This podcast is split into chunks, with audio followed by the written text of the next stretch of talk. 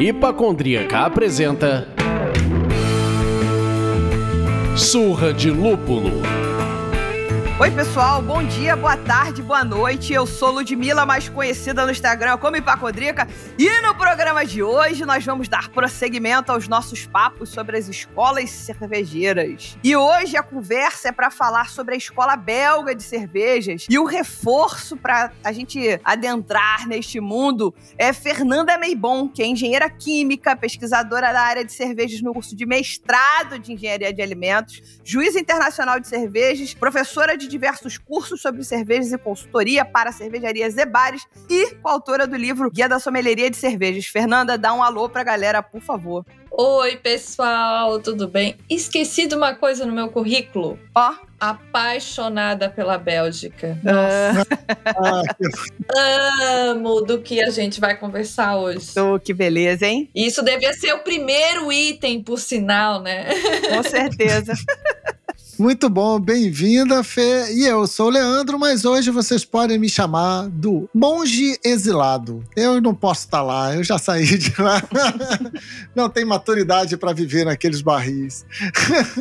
Tá certo. E Fernanda, a gente bate esse papo bebendo uma cerveja. Queria saber o que, que você tá bebendo por aí. Ah, então, gente, a gente tá falando de Bélgica, né? Uh, ah, para quem não me conhece, eu tenho um cachorrinho vira-lata que se chama Duvel, em homenagem à cerveja, a cervejaria Duvel, né? Então, obviamente, eu tô tomando uma Duvel 6.66, que é o último lançamento deles, né? 666. Ó. Oh. E é uma blonde. E esse nome da cerveja, né, remete também ao que é o nome da cervejaria, né? Duvel, para quem não sabe, significa diabo em flamengo. Olha só, hein, gente? Muito bom. Ela veio preparada, ela veio com maldade. Veio, né? Trago maldade. a Bélgica aqui tem tanto a cerveja a Deus como tem a Duvel. Tem os dois lados, né? Exato. Então, assim, vocês já viram que eu já escolhi o meu, né? Meu Deus e você, Lud, o que, que você tá bebendo? Eu separei aqui a Long, toda nossa, que é a Brazilian Pale Ale, que foi produzida só com ingredientes nacionais. Eu acho isso demais. Então vamos abrir aqui, mantendo essa grande tradição. Vamos ver como será o barulhinho. Não foi muito bom, não, né? Tá um pouco estressado esse barulhinho. É. E você, monge exilado, o que que você tá bebendo aí? Eu sigo na minha dedicação de fazer uma limpeza, de um detox uma pausa no consumo e aí eu tô na água. Hoje nem limonada eu estou bebendo, eu estou bebendo uma água. Mas eu quero dizer que amanhã acabou esse lance de limpeza. Posso começar a sujar a casa de novo. Não tem problema. Tá certo. Pô, é isso aí. Isso tá errado. Não queria falar nada, não. Não queria me meter na, né, nas sim, promessa, dieta dos outros, mas os monges, no período de jejum, eles só podiam beber cerveja. Aí, ó. Olha só! ah, agora eu entendi! Agora eu saquei! Agora todas as peças se encaixaram! Então, cara, isso assim, ó, tu tá muito monge exilado mesmo. Vou melhorar nisso. Tem que voltar a ser praticante aí. Você tinha que chegar para sua esposa e falar: Você sabia que os monges. Vai ser assim, vai ser assim. Né? É uma boa desculpa. Uma curiosidade: eu posso deixar de almoçar, eu não posso deixar de beber cerveja. É isso. É, comer não pode. É isso. É, exatamente. É rezar e beber. Porra, eu podia viver assim, gente. okay. Bom dia, bebedor, bom dia, bebedora. Não vim aqui pedir só o seu dinheiro, vim pedir o seu apoio e consideração. Muito obrigado a quem apoiar, também muito obrigado a quem não apoiar. A gente podia estar tá fazendo publi, a gente podia estar tá recebendo cerveja em casa sem dividir com senhores e senhoras. A gente podia ficar bem na fita com o cervejeiro desse país fazendo programa leve. Mas a gente escolheu o caminho mais difícil. A gente escolheu falar mal de New England, a gente escolheu falar mal dos preços, vem ser mecena do Surra de Lucro e nos ajude a manter a nossa independência e liberdade criativa. Temos dois planos para o senhor e para a senhora. Para o senhor que é mão de vaca, temos 12 reais que não compra nem uma lagunitas no supermercado. Para a senhora que é dadivosa, temos 30 reais por esse valor. Você não compra nenhuma New England IPA. O que faremos com esse dinheiro, senhor e senhoras bebedores? Viajar para o Caribe? Não, infelizmente não. Viraremos sócio uma cervejaria? Não, infelizmente não. Vamos criar ainda mais conteúdo para o senhor e para a senhora. Que Deus lhes abençoe, que Deus cuide dos fígados de vocês, de quem ajudou e de quem não ajudou também. Obrigado.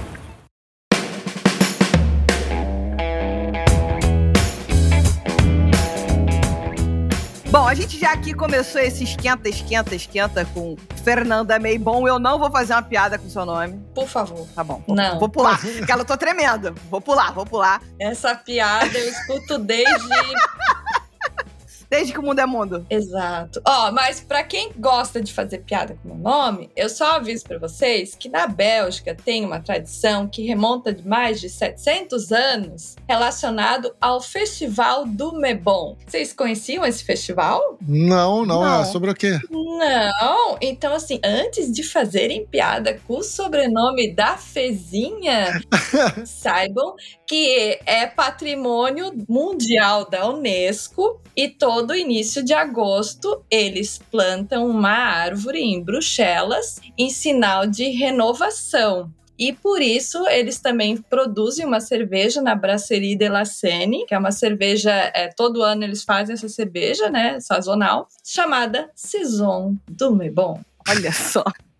Você é patrimônio da Unesco com mais de 700 anos e ainda tem uma cerveja com seu nome? A cara da Lud de. Cara, eu sou no máximo patrimônio da Baixada Fluminense. Da minha casa, né? no máximo. E olhe lá, olhe lá. Vai depender de algumas questões. Mas muito bom, muito bom.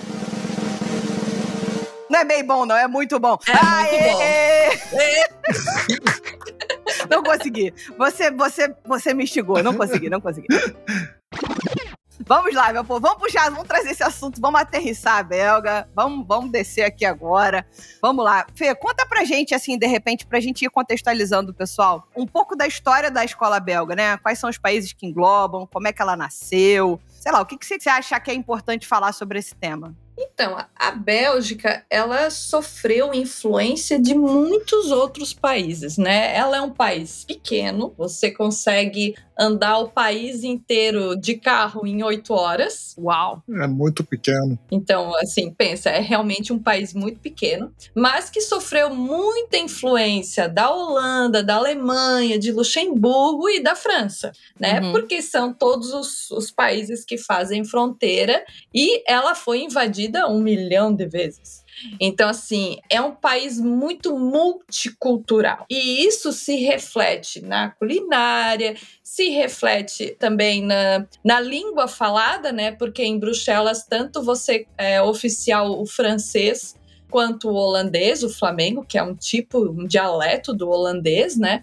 Então, assim, isso também se reflete na cerveja. A cerveja, na parte sul da Bélgica, que é uma parte que costuma, por exemplo, que é bem tradicional de Saison, a Saison ela veio como uma influência grande da França, né? A Bière de Garde, que é produzida na França, que é bem tradicional. Assim, é normal a gente falar escola belga ou escola franco-belga. E isso também englobar a Holanda, que também sofre assim, bastante influência dos estilos belgas também. Uhum. A Alemanha seria mais para o norte, ali perto de Liege, né? Ali naquela região que tem alguns estilos ali que puxou um pouco para a Alemanha, mas não muito. A influência maior acaba sendo desses outros lugares. Legal. E aí, como é que foi esse meio que. Como é que vamos. A pergunta não é nascimento, porque não tem um marco histórico, assim. É, assim, foi muita disputa.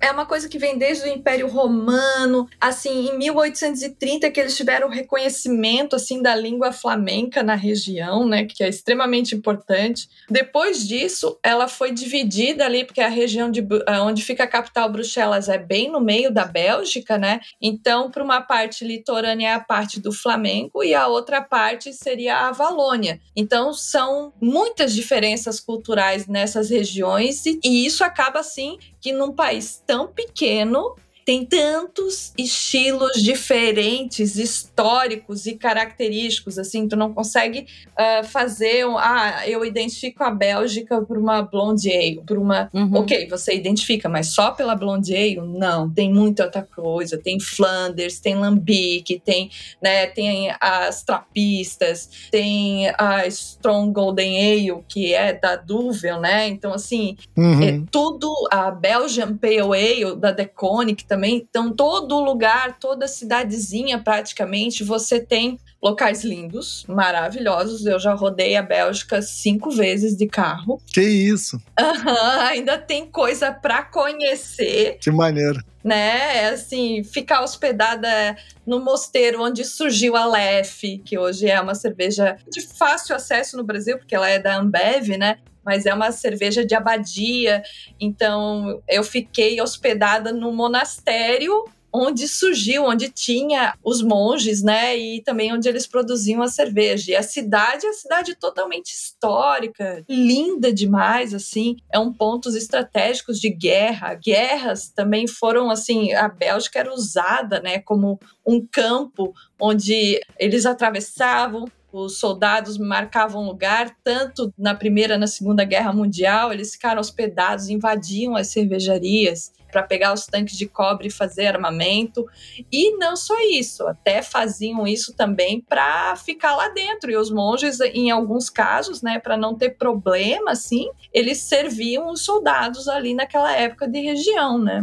Tem uma cervejaria na Bélgica e uma cidadezinha, não só a cervejaria, uma região que ela não sofreu com a Primeira e Segunda Guerra Mundial, porque a cervejaria, os donos da cervejaria fizeram um acordo com os alemães, daquela cidade não ser invadida, que é a Roselera, onde fica a Rodenbach. Uhum. uhum. A Rodenbach não teve problemas durante a guerra, mas eles fizeram um acordo com os alemães, que daí acabou preservando a cidade, inclusive, os arredores mas normalmente Mosteiro Trapista, a Orval foi destruída duas vezes em função da Revolução Francesa, porque os monges é assim, como eles também detinham questões de terrenos, produziam a cerveja e etc, teve várias reformas de reis e etc que eles queriam ter o domínio, eles confiscavam as terras dos mosteiros. Uhum. E isso acabava prejudicando a produção de cerveja. Eles tinham que se mudar para outros lugares. Por exemplo, se a gente falar de trapista, a gente tem a Latrap,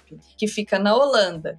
Mas a Latrape, a primeira vez que ela surgiu foi na França, na região da Normandia. Uhum. E ali eles tiveram que se mudar, aí eles tentaram se estabelecer na Bélgica, acabou que ficou ali na Holanda, que é bem, a Latrape fica bem na fronteira, né, com a Bélgica, ali bem pertinho. E foi dali que surgiu o nome trapista, por causa dessa abadia. E também aconteceu várias outras, assim, de eles saírem, ah, os monges que fundaram Westmalle, que é uma das mais antigas, Westfletren, Westmalle, Latrape, eles estavam indo para o Canadá, só que aí aconteceu uma guerra de novo na Holanda. É, a Holanda fechou totalmente, não saía mais nenhum navio. Eles, não, eles chegaram em Amsterdã, não conseguiram embarcar para o Canadá, voltaram para a Bélgica e fundaram o Westmalle. então, assim, a história toda foi muito em função assim de, de toda essa revolução que aconteceu esse tempo todo. E isso acaba se refletindo em vários aspectos culturais da, da Bélgica e também na cerveja, que é o artigo principal, assim. É, você fala é. em cerveja na Bélgica, é realmente, assim, não tem nada que seja mais importante no país, né? A gente fala Brasil, a gente fala cachaça, até a gente não valoriza tanto a cachaça quanto um belga valoriza a cerveja, sabe? É, é impressionante. É, eu até queria puxar um pouco isso, porque assim, você falou, né? A Bélgica faz fronteira com vários países, né? Faz fronteira com a Holanda, com a Alemanha, faz a fronteira ali com a França. Uhum. Tá colada no Canal da Mancha, faz litoral com o Canal da Mancha. Então, para chegar na Grã-Bretanha, para chegar na Inglaterra, é um nado. Tem gente que já atravessou nadando.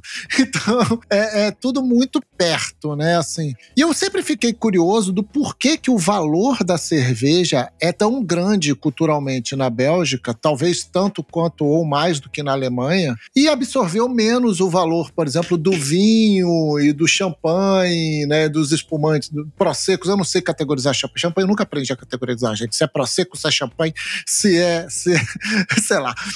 Champanhe é denominação de origem, né? É, então, aí eu nunca consegui brincar disso, tá vendo? Aí, é, mas por que que eles se enraizaram tanto assim culturalmente na cerveja e não na outra bebida que estava ali fazendo fronteira com eles? Isso tem muito a ver com a agricultura, a disponibilidade da matéria-prima na região. Entendi. Logo na França, você tem ali o cinturão do, do, das uvas, né? Do vinho. Então, onde era possível você desenvolver a uva mais facilmente, acabou que o vinho ganhou a sua importância. A partir da Bélgica, a gente tem a região dos cereais a Bélgica é, tem assim, você passa por plantação de lúpulo praticamente por qualquer lugar da, do, do, país, entendeu? A São Bernardos, por exemplo, que faz bem na fronteira com a França, né? É uma cervejaria São Bernardos. Você do, do lado da cervejaria, ela tá em volta de um campus de lúpulo. Então, a matéria-prima acabou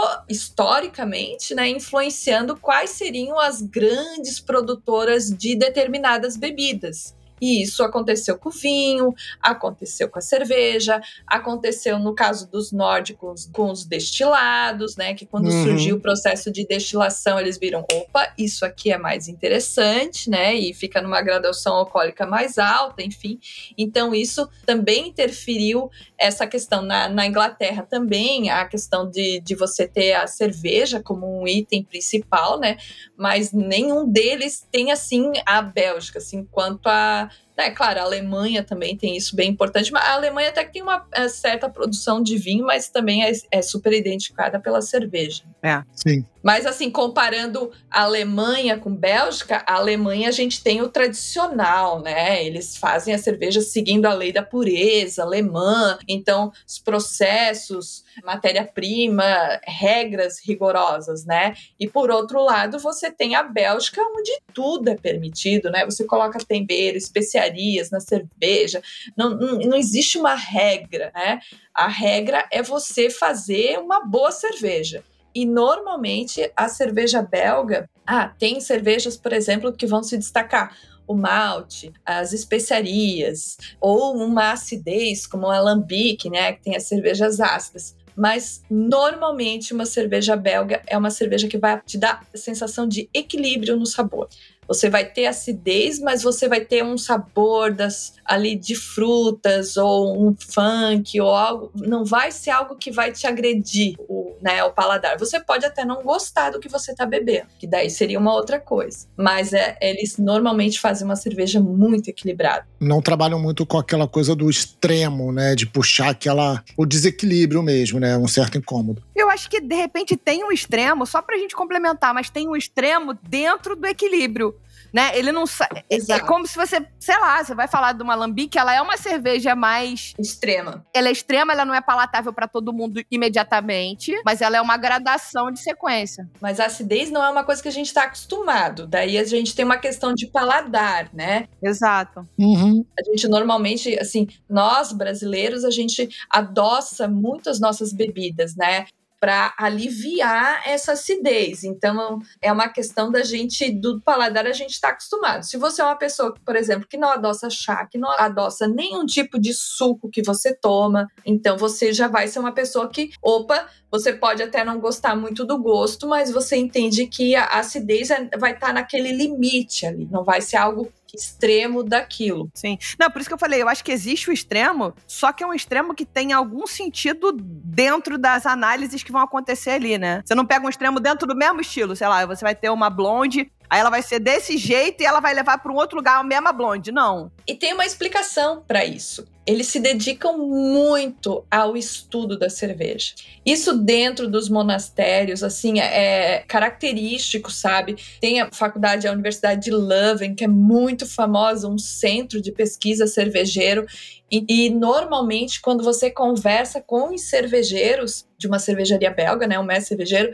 ele é um cara referência naquilo que ele está falando, sabe? É um cara que estuda muito, são pesquisadores. Aquilo que tu tem no copo, ele não é um fruto do acaso. Pode ter sido lá atrás, quando ele surgiu, né? Por exemplo, a Orval. A Orval é uma das trapistas que é diferentona, né? A gente está falando aí de, de extremos. Vamos lá uhum. falar da Orvo, que ela é diferentona. Ela pode ser uma cerveja mais ácida, ela vai ter um funk, né? Ela vai te dar um, uns, uns aromas e sabores um pouco diferentes. E ali, é, essa característica de Brettanomyces, né? Que dá essa complexidade, esse que diferente na cerveja, ele veio por acaso, porque antigamente eles não limpavam os tanques, eles faziam a cerveja direto, então aqueles micro-organismos que davam essa complexidade para a cerveja já era do meio de produção. Só que quando eles, é, depois ali das guerras mundiais, né, da Segunda Guerra Mundial, que eles resolveram, né? A maioria das cervejarias belgas começaram assim a se reerguer, a se reformular e porque passou as guerras, a economia precisa voltar. Várias delas fizeram ampliações, reconstruíram cervejarias, ampliaram cervejarias ou modernizaram as cervejarias, porque, enfim, graças à guerra a gente teve, né, uma revolução tecnológica naquela época, né? Então, eles fizeram uma, uma reformulação nas próprias cervejarias. E, o, e um dos pesquisadores da época, o Jean de Klerk, que ele fez também trabalhos com a Chimé, ele foi na Orval e disse: vamos, primeira coisa, fazer uma faxina geral nesses testes. Então, assim, por uma questão técnica que ele até tem um embasamento correto, porque na cervejaria você tem que né, fazer o SIP, fazer aquela limpeza toda e cuidar muito com questões de contaminação. Uh, no caso da Orval não podia acontecer, porque esse era o, era, o, né, era o tempero da cerveja, era esse, o segredo da cerveja era esse. A sorte que eles conseguiram isolar esses micro-organismos que tinha na cerveja, que hoje o que, que acontece? Aí eles teve uma mudança grande de processo, mas isso em base de pesquisa eles fazem toda a produção da cerveja normal e só depois da cerveja, quando vai engarrafar, é que eles fazem a segunda fermentação na garrafa com Brettanomyces, que daí deixa a cerveja lá uns 15 dias lá, é, fazendo essa no, no galpão lá, fazendo essa fermentação. E daí, depois desse tempo, tem um período de maturação e depois que eles põem cerveja para vender. Mas assim, era uma coisa que não foi bem pensada, foi o acaso, mas que eles depois resolveram, não, é assim que identifica o nosso produto, e em cima de estudo, pesquisa, eles foram lá, não, o produto vai ser esse no final. E hoje eles têm banco de levedura na Bélgica que eles guardam todas as, as leveduras, porque até se a gente for falar de levedura, né, é um, é um fato interessante que isso é uma assinatura grande dos belgas também, a questão da levedura, né? Então, segura e vamos chegar lá. É, vamos chegar lá.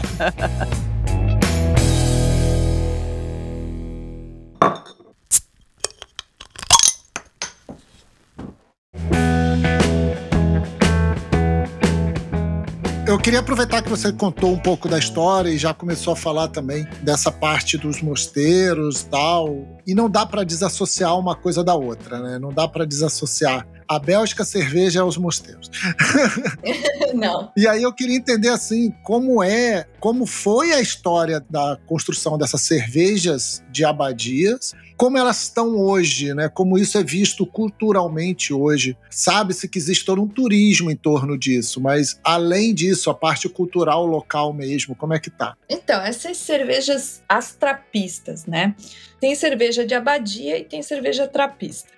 Cerveja de abadia é quando a gente faz a cerveja no mosteiro, mas isso pode acontecer, por exemplo, a Aleph é uma cerveja de abadia, só que ela é controlada, né, produzida pela Ambev. Quando a gente fala em cerveja trapista, a gente está falando que todo o controle de produção da cerveja é feito pelos monges. Além desse item, a cerveja ela tem que ser atividade secundária do mosteiro. Ou seja, eles produzem cerveja só para subsidiar os custos do mosteiro, para fazer obras de caridade e também para a associação do International Trappist Association, é o ITA, que daí são alguns monastérios que fazem parte dessa associação. Essa associação foi criada depois da Segunda Guerra Mundial, quando todo mundo começou a produzir cerveja, enlouquecido, e eles viram que as cervejas dos monges estavam fazendo sucesso. Inclusive, a Duvel, outras cervejarias começaram a produzir suas cervejas e se chamar de trapista. Uhum. E daí, com isso, os monges, o que, que eles fizeram? Eles entraram na justiça belga e para pedir a proteção do nome. Só pode usar trapista se você for da ordem trapista, né? Que essa ordem trapista é uma ordem cisterciense da estrita observância.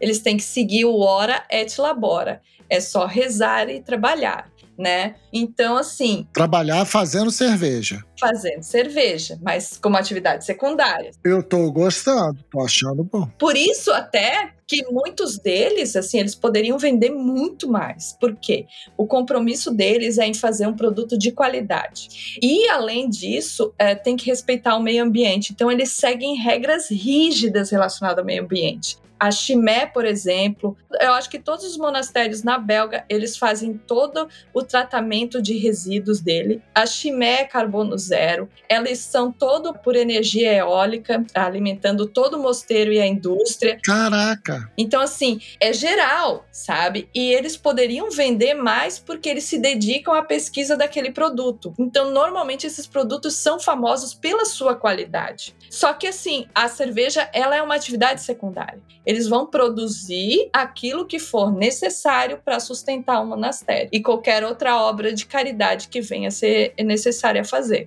E, e eles usam também toda a matéria-prima da comunidade. Se eles fazem queijos, o leite é das vaquinhas da região de um produtor local. Se eles têm restaurante, cafés, que muitos têm, toda a parte de alimentos são todos produtores locais. Isso é um fato bem importante porque assim é toda a economia da região que está ligado à, à filosofia dos trapistas, né? E eles surgiram foi nessa questão que eu contei, comentei com vocês antes, né? Saindo de um lugar para o outro, fugindo de um lugar para o outro, né? Surgiu Westvleteren, Westmalle, Orval, Rochefort, Chimay, que são os mais antigos, a Akel, que atualmente deixou de ser o selo trapista porque eles não têm monges que cuidam da cervejaria. Mas a Westmalle, que é outra cerveja trapista, assumiu o controle da cervejaria. Uhum. Para você ter um selo na sua garrafa, você precisa que o próprio mosteiro que cuide da cervejaria. Ela continua dentro da associação trapista, mas ela não tem um selinho só na garrafa, mas ela continua dentro lá. E um fato curioso é que a Fazenda Esperança aqui do Brasil foi que assumiu lá o monastério da Acon na Bélgica. Olha que legal. Aham, a gente tem uma certa ligação ali também com eles. Inclusive, quem veio fundar a Westvleteren, os monges estavam no Brasil, numa missão no Brasil. Eles voltaram, um deles, né, voltou para a Bélgica para fundar a Westvleteren. Olha só. Cara, mas assim, você contou a história e eu fiquei incomodadíssimo, porque eu fico me imaginando o advogado tendo que defender alguém que quer roubar algo de um monge. Pois é, e eles tiveram que ir pra justiça, né? Gente, que situação, cara. Um monge. E hoje o nome trapista é um nome protegido, né? Tanto que o BJCP colocou no guia de estilos o Trappist Single como um estilo de cerveja, né? Fazer uma, uma cerveja daquele tipo. E a associação pediu pro BJCP para retirar, porque senão eles iam também entrar com uma ação. Não sei como funcionam essas coisas de, da Bélgica processar os Estados Unidos, enfim. Mas eles entraram num acordo e agora na próxima atualização do guia de estilos do BJCP, que é o Beer Judge Certification Program, eles vão alterar o Trappist Single, né? O nome trapista ou Trappist não pode estar associado a qualquer outra coisa que não seja da ordem trapista. Caraca. Uma coisa que eu queria, que eu acho que valia a pena a gente. Você já respondeu essa pergunta de, de, da cerveja de abadia Uhum. associada à explicação da denominação da cerveja trapista. E aí a gente está falando de cerveja cerveja, você depois citou alguns produtos, vale dizer que não é, o selo não é só para cerveja, Não, né? Tem outros produtos que são produzidos que também podem levar esse selo, e aí, da mesma forma. sim, chocolate, queijo, geleias, por exemplo, a Spencer nos Estados Unidos, por muitos anos o mosteiro foi sustentado por geleias, né? Olha, E daí, quando os monges da Spencer resolveram começar a produzir cerveja, o que, que eles fizeram? Um monge lá, você quer produzir cerveja? Ok, você vai fazer um tour na Bélgica por todos os monastérios trapistas, aprender com seus irmãos como se faz cerveja, você volta e daí a gente monta a cervejaria. E o cara ficou um ano de monastério em monastério trapista para depois voltar e fazer a cervejaria nos Estados Unidos. Isso é maravilhoso. isso é um ano sabático, não?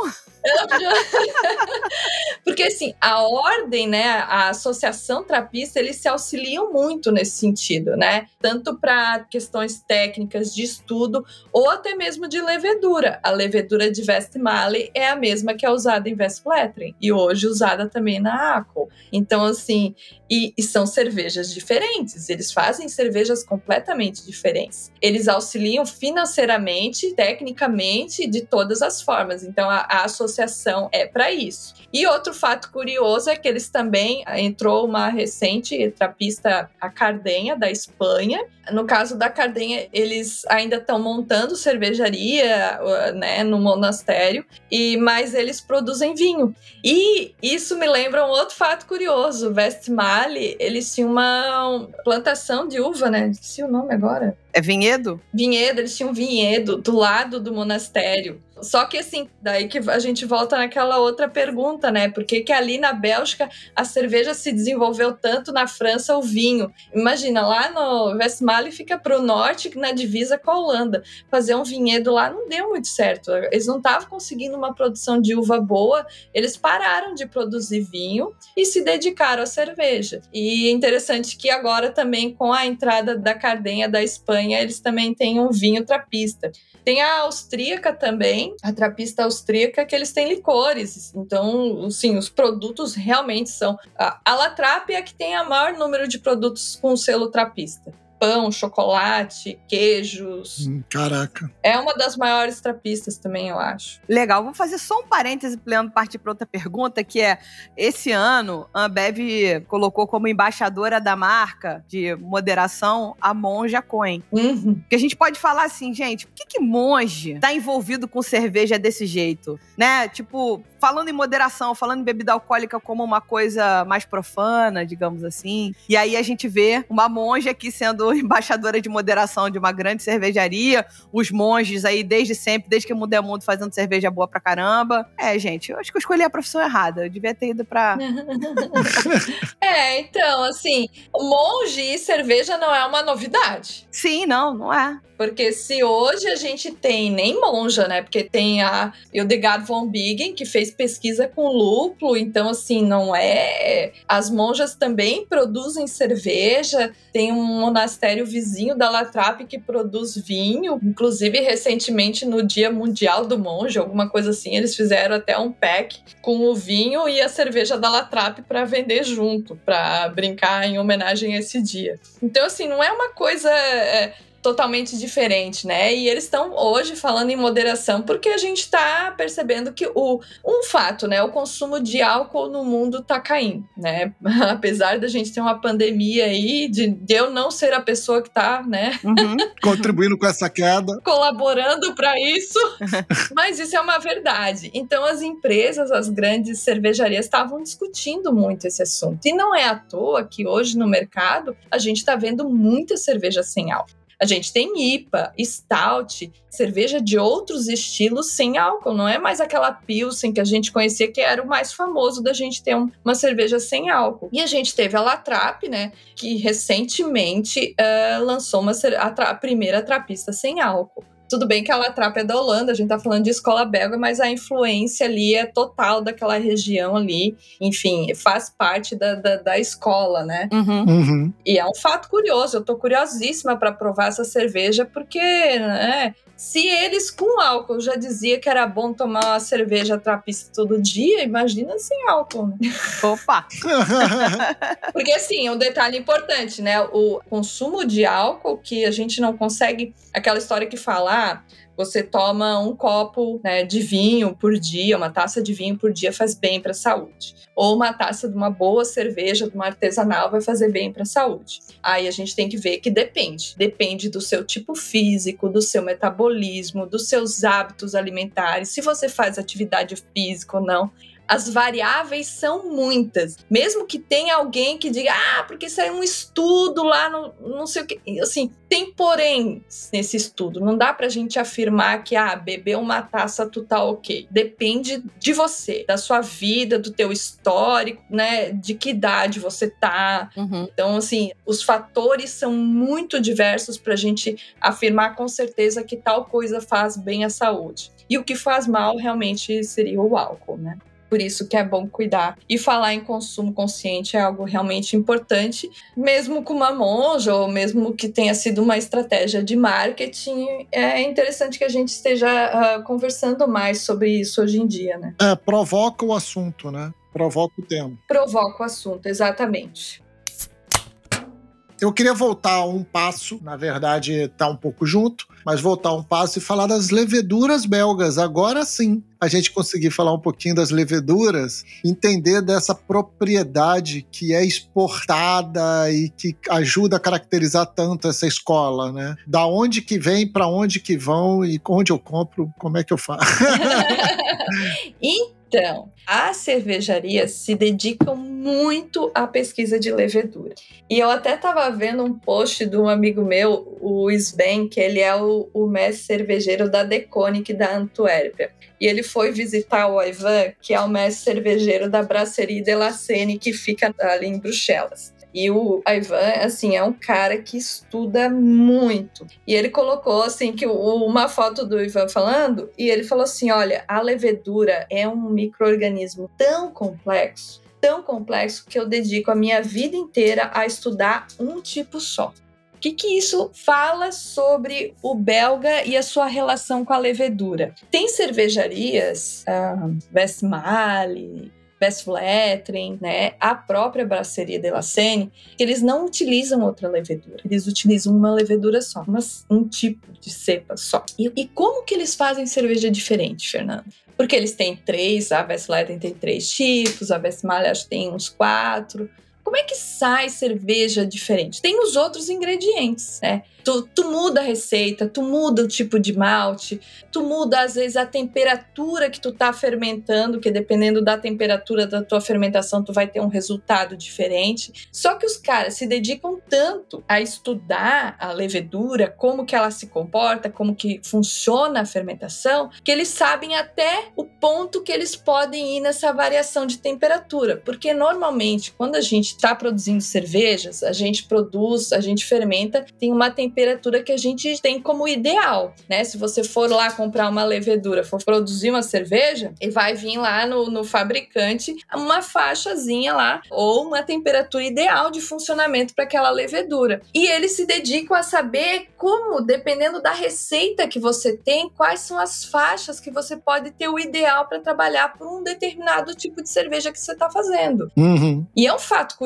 porque o que a gente tem ainda, além de Westfletren e West Malho, por exemplo, é, terem as suas cervejas diferentes dentro da própria cervejaria, ambas as cervejarias usam a mesma levedura. E elas fazem as cervejas todas diferentes, né? Isso é um fato altamente curioso, porque você sabe que com o estudo daquilo ali, conhecendo bem a sua levedura, como o Ivan falou, você sabe que você pode fazer diferentes tipos de produto, diferentes tipos de cerveja e todas elas terem uma excelente qualidade. E isso é muito curioso. Eu fiquei, eu fico de queixo caído com essas coisas, assim, porque tecnologicamente é uma coisa assim, você se dedica realmente ao teu estudo da, daquele material, né? Volume de tanque, toda a produção você dedica àquele tipo. Tanto que é, é, comum cervejarias na Bélgica produzirem um tipo de cerveja, como a Orval, ou produzirem poucos estilos. A Latrap é uma exceção, né? Que ela tem mais a cervejaria, o, o complexo todo é enorme. Também tem mais monges trabalhando no assunto e etc. Uhum. Mas assim, é curiosíssimo como você consegue fazer coisas tão diferentes ali, né? E é pouca coisa, não é muito. Aí a gente, ah, não dá para comparar com o mercado nacional, no Brasil, por exemplo. É, o que, que é o nosso mercado artesanal hoje aqui no Brasil? A gente é uma febre dos lançamentos, né? A gente tem que botar um produto novo toda hora no mercado para chamar a atenção do consumidor e é, e é uma questão de sobrevivência a cervejaria fazer isso. Só que você colocar um produto novo toda hora no mercado significa que toda hora você está mudando o seu processo dentro da fábrica. Sim. E mesmo sendo uma fábrica pequena, é assim, você está mudando muita coisa. E isso é que torna difícil, às vezes, a gente ter uma constância de, de, produtos. Isso, isso é mais difícil de administrar, isso é mais difícil de controlar. Tecnicamente, assim, é um né, é um Deus nos acuda praticamente dentro de uma cervejaria. E nesse ponto os belgas eles tentam, eu vou me dedicar a isso aqui. Eu acho um, algo interessante, eu não sei como aplicar, eu realmente não trabalho em dia a dia de cervejaria, né? Enfim, é uma visão que eu tenho de fora, assim. Mas eu acreditaria, assim, que você, às vezes, se dedicar a estudar e aprimorar um estilo, um processo, uma matéria-prima, ajudaria bastante a cervejaria em termos de qualidade de produto, sabe? Porque fazer o diferente é complicado. E quando a gente é. consegue fazer muitos produtos diversos e entregar isso com qualidade no mercado, aquela cervejaria realmente está de parabéns, porque isso é complicado tecnicamente. A gente ouviu isso aqui num programa que a gente gravou há um tempinho atrás, com dois cervejeiros, um de Porto Alegre e um do Rio. E Humberto Froles, da cervejaria Babel, uhum. falou uma coisa que eu até concordo com ele. Eu acho que o nosso mercado é muito imaturo ainda. E na imaturidade busca a experimentação, sabe? Atira para é lado,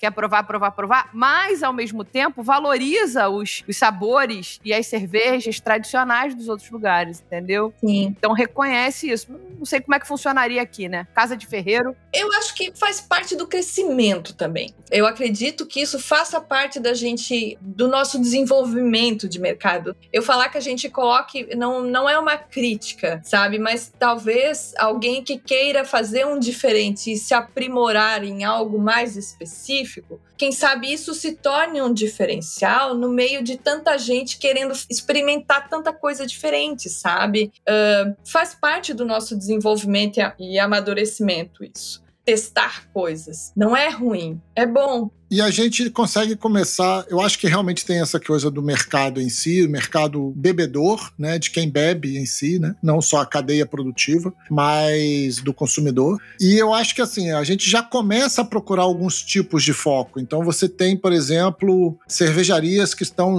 focando em determinado agrupamento, às vezes não só escola, mas agrupamento. Então, você tem ali cervejas que estão trabalhando mais com high-end, com cervejas extremas. Você tem cervejarias que, por exemplo, tem o Diego da Coisa Linda, que Sim. é focado em trabalhar com ácidas com ácido. E estudar o máximo possível que ele pode tirar de uma ácida, ainda dentro desse movimento de mercado, de ter lançamentos, de atender essa necessidade do público e tal. Acho que existe uma diferença ali do mercado, eu não conheço, né? O mercado belga, eu ainda não estive na Bélgica, existe uma diferença muito grande quando, por exemplo, a gente tem um mecenas que é o Kaique, que mora na Bélgica. E ele fala que lá a cultura da cerveja e do saborear cerveja, porque a gente tem a cultura da cerveja, mas não é do saborear, é de consumir, é diferente. Exato. E de lá, de saborear um ponto, ele contou isso pra gente, né? Que você não pergunta qual é o time de futebol da pessoa, você pergunta qual é a cerveja preferida da pessoa, qual é a cerveja que você gosta. Isso traz toda uma educação de mercado diferente, junto com o perfil que é aí que está um outro lado que talvez se conecte com essa história, né? Sendo que você vive numa cultura que tem uma presença muito grande de monges, monastérios, ambientes de estudo, que faz parte ali da cultura dos escribas, do estudo, da documentação. Então, o estudar é prática para essas pessoas menos o experimentar e mais o estudar, o, o processar, né? O processar não, não na forma negativa, mas de racionalizar, compreender, buscar esse conhecimento maior. Então isso está na veia, né? Da população ali. Conversando com você, é isso que eu estou entendendo. Eu não sei se eu estou devagando muito. Não, eu concordo contigo, porque assim, é até injusto a gente comparar, porque a Bélgica tem muitos anos de história, né? Ela tem todo o desenvolvimento, o desenvolvimento e construção do país se deu com a cerveja junto, né? Então foram coisas que cresceram junto. A gente recebeu influência principalmente da Alemanha, né? Uhum. Os holandeses chegaram a instalar uma cervejaria no, no Brasil, lá no Nordeste, mas quando eles foram expulsos, eles levaram a cerveja junto. Né? A gente chegou a importar importar uh, cerveja inglesa também, mas as primeiras cervejarias que se instalaram no Brasil foram alemãs e a gente sofreu essa influência muito grande, né? Em um país tropical, né? a gente calor, o que a gente quer é uma cerveja refrescante. Né? Para refrescar. Uhum. Acho que faz parte da nossa história, cultura e sim, e foram pontos de desenvolvimento completamente diferentes. A Bélgica sofreu influência muito maior de muitos outros países e é uma coisa que cresceu junto com o país. A cultura veio assim em, em mais de mil anos de história, vai lá. E então são coisas meio injustas da, às vezes da gente chegar e comparar. Mas eu acho que a gente tem algumas lições que a gente pode talvez se inspirar, né? Não é assim, ah, lição para seguir, né? A gente se inspira, o Brasil se inspira muito no mercado americano. A gente pode também ter uma inspiração no mercado belga com relação a essa questão, né, de você se dedicar a um produto. E daí pode ver as cervejarias que você citou aqui, né? O Coisa Linda, enfim, tem outras cervejas que fazem também um tipo de cerveja só, sei lá, a Fermi só faz Neipa. Então. Uhum. Ah, a, a voz que trabalha com lager, seja qual for, mas. Exato. Sim, sim. Aí a gente tem a Leopoldina lá no sul, que é do grupo Valduga, que pegou a influência do vinho e passou para cerveja. A Dude, que trabalha com cafés, né? Que a gente conversou há pouco com eles. Exato. As Alás, que é a cerveja da fazenda, que usa, o- né? Você cria uma identificação, um diferencial da cervejaria. E isso é uma coisa marcante, que é uma inspiração boa pra gente ter dos belgas, porque todas as cervejas deles têm uma identificação com um local, com uma história, com um produto. Isso é importante, isso te di- diferencia no mercado. Eu acredito que essa seja uma inspiração legal pra gente ter da escola belga aqui no Brasil. Com certeza. Concordo com você.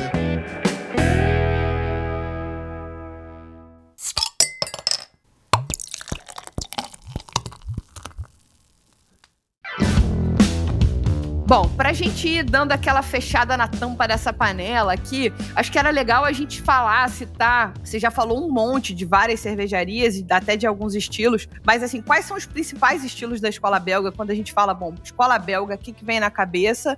E as suas características sensoriais, né? Porque a gente falou um bocado sobre a levedura e sobre tudo que ela empresta pra cerveja, mesmo sendo mesmas leveduras em algumas cervejarias. Então, o que, que a gente podia falar de estilos e características sensoriais marcantes da escola belga? De forma geral, na Bélgica, o lúpulo é algo que não vai aparecer em destaque. Então, a gente vai ter sempre características de fenólicos, éster. Fenólicos, a gente pode pensar em cravos, especiarias, pimenta, né? Ou ésteres, que a gente vai para a parte dos frutados, das frutas. E quando a gente fala em características da levedura, isso vai ser mais comum em aparecer em quase todos os estilos belga.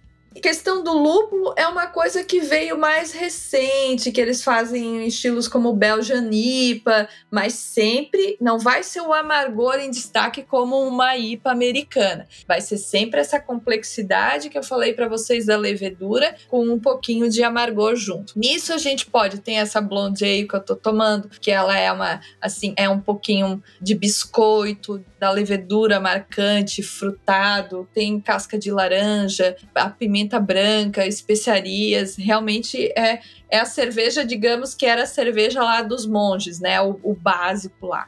Aí, indo para essa cerveja dos monges, a gente tem a Dubel, que surgiu também nos monastérios, né? Que daí é uma cerveja com maltes escuros. Uhum. A gente tem malte uma cerveja com característica de malte de sabor chocolate, tem, aparece frutas secas, mas não é uma cerveja doce. Às vezes a gente vê algumas referências, né? Um, uma cerveja muito doce. Ela tem um dulçor um pouco mais pronunciado, mas ela não pode ser aquele doce que quando você come algo muito doce fica o, o, o dulçor na boca. Ela tem um final mais seco. Ela te dá um doce seco na boca, assim. A gente tem a Triple, que também surgiu no, nos monastérios, né? A Vestmale foi a primeira a fazer a Triple. Cerveja clara, com destaque para maltes claros, né? Biscoito, casca de pão. E daí vai em uma chuva, assim, de especiarias, né?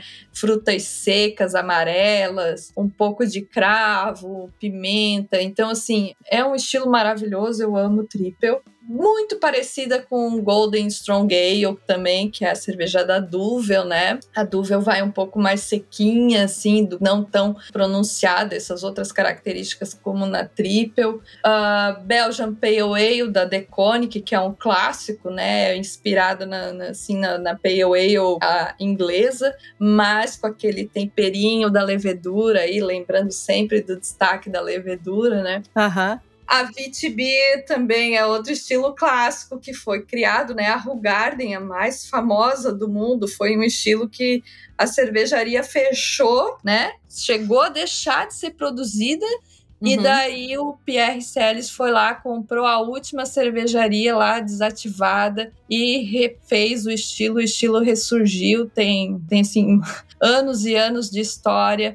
E é uma é um clássico, né? A Rugarden é um clássico hoje da Ambev, mas é ainda continua sendo um dos maiores clássicos belgas a, a Rugarden. E aí a gente vai para um algo mais complexo, né? Que é a, a, as lambics, que são as cervejas ácidas, que daí nas lambics mais novas você pega um pouquinho mais de frutado e não tão aquele funk, né? Que seria aquele couro com aroma e sabor de cogumelo na cerveja. Não é ruim, tá, gente? Quem nunca provou. é, aquele cheirinho de cavalo molhado, não é ruim. É. aquele cheirinho de estábulo, mas não é ruim. Não é ruim, não é? Eu tomo. Grandes coisas que você toma, né? Tem gente que toma aquele café que sai do, né? Enfim. Então, é isso, é do isso. jacu, né?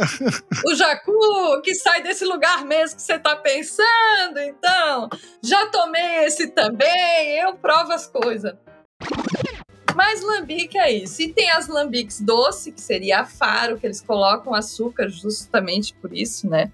O pessoal chama que é o, o, o, o champanhe da Bélgica, digamos assim, mas ela não é tão carbonatada quanto um champanhe, tá, gente? Então, uhum. uh, mas é uma cerveja de guarda, por exemplo. Um detalhe interessante é que uma cerveja dessa tem 25 anos de validade. Caralho! Caraca! É, e ela é feita é uma denominação de origem, né? Só feita ali na região de Bruxelas, enfim, é ter uma fermentação espontânea só acontece em épocas mais frias do ano, né? A produção dessa cerveja. Ela vai para barril. A cerveja que tem na garrafa, ela pode ter um é um blend com uma cerveja de um, dois e três anos de barril. Tem cervejas que são de barril único também, que são edições especiais, enfim. E tem cervejas dessas lambic também que eles fazem uma segunda fermentação em barril com cereja, por exemplo, que daí são as famosas criques, né? Também muito interessante. Provem, comecem pela crique, depois vai para Faro e depois pega uma Gueuse aí, que é a clássica, né? Uhum. aí vocês me digam se vocês gostam ou não, mas não joguem fora.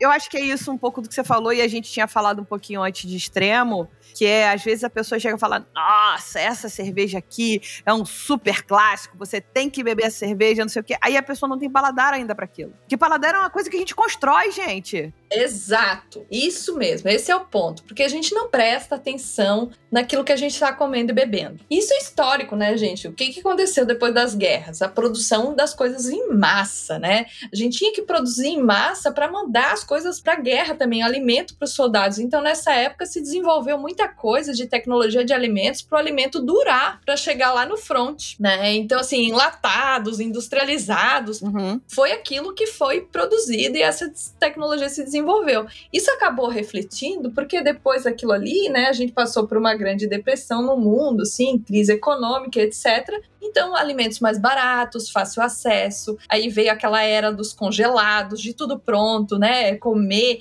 fazer comida é uma perda de tempo, né? O bom mesmo é tu comprar uma lasanha pronta lá congelada no supermercado e Deus o livre aquele negócio.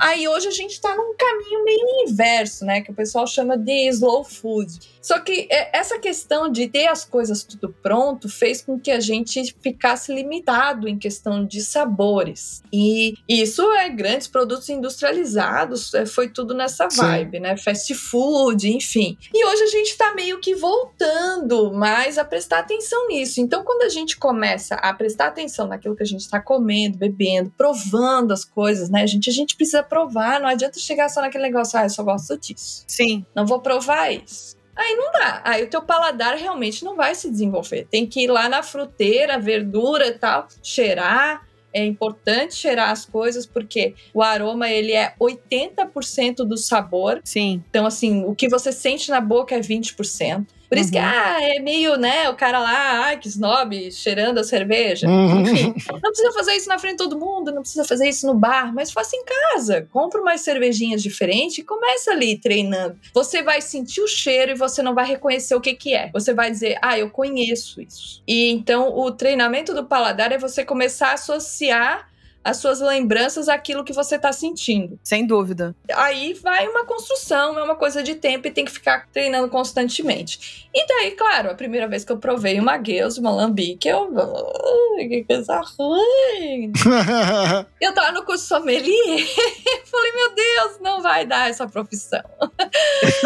mas, mas aí a gente vai, né, provando, desenvolvendo paladar, treinando, e aí vê que a coisa é diferente, começa a reconhecer o que é bom, o que é ruim. Mas, claro, ninguém é obrigado a gostar disso. Mesmo você sendo um profissional da área né, de sommelieria, por exemplo, de cervejas, se você não gosta do estilo de cerveja, não tem problema, você não é obrigado a gostar de todos mas você vai saber reconhecer aquele estilo, vai poder dizer se é bom ou não, se está dentro das características que o estilo requer ou não. Isso é uma obrigação sua. Claro, com certeza gostar de tudo não é. São outros 500. São outros 500. E nem o público é obrigado a gostar de tudo, né? Vai lá beber um negócio assim. Esse muito menos, né? Este muito menos. Exato, bebe o que você quer. Ah, Fernanda, eu gosto de pilsen, porque quando você vai na casa dos outros, eu não vou. É, né? As pessoas olham pra mim, ai, eu não vou te servir essa cerveja. Eu falei. Já passei por isso e olha que nem sommelier eu sou. Eu vou beber o quê, colega? Vai me dar água? Achei que você gostasse um pouco mais de mim, né? Não, gente, com a minha família, eu bebo a cerveja que tiver e todo mundo feliz, se for aquilo que, né? É isso. é o que temos para hoje, é o que temos para hoje. É importante apreciar o momento e etc. Tudo faz parte. Além disso, a gente tem a Flanders também. Dizem que a cerveja que ela tem umas características viníficas, então para quem gosta de vinho seria uma Red Flanders seria uma cerveja ideal para se apresentar com características de frutas vermelhas, é um pouco mais ácida também, então assim os maltes mais escuros. Enfim, seria legal. O, estilo surgiu por causa da Rodenbach mesmo, da cervejaria, né? E tem a Bière Brut também, que a gente roubou lá. Os belgas roubaram as ideias do, pessoal do champanhe. Aliás, essa ideia do champanhe também, de você, né, fazer a segunda fermentação na garrafa, colocando açúcar e levedura para carbonatar mais a cerveja e aumentar a graduação alcoólica, isso serviu não só para o método champenoise, como também para a questão de uma coisa muito comum no processo de produção de cerveja belga, que é a segunda fermentação na garrafa. Né? Essa é uma ideia que veio do vinho também e bastante comum nas belgas. Sim. É, eu acho que é uma escola que tem muito a ensinar pra gente de uma maneira geral, né? E todo mundo bate no peito dizendo que adora os estilos belgas e, enfim, a gente tem que disseminar esse conteúdo para que as pessoas aprendam melhor beber, descubram que é bom, e descubram até onde vai o paladar delas. Eu acho que é por aí.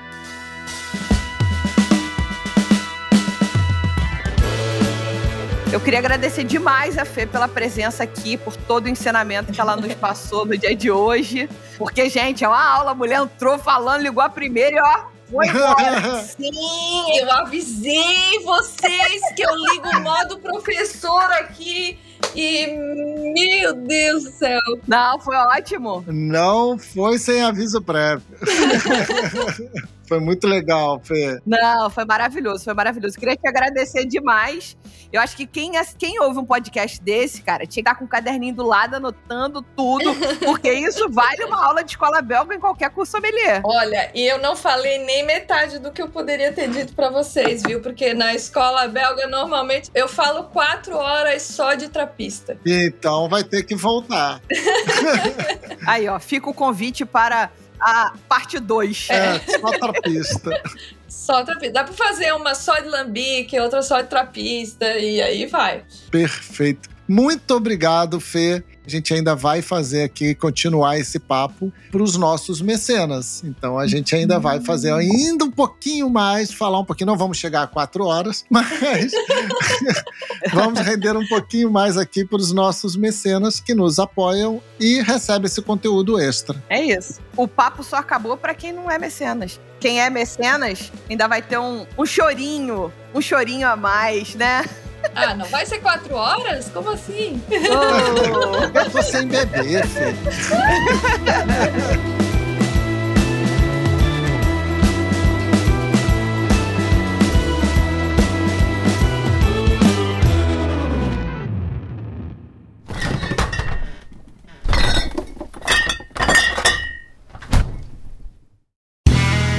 Este podcast foi editado por Play Áudios.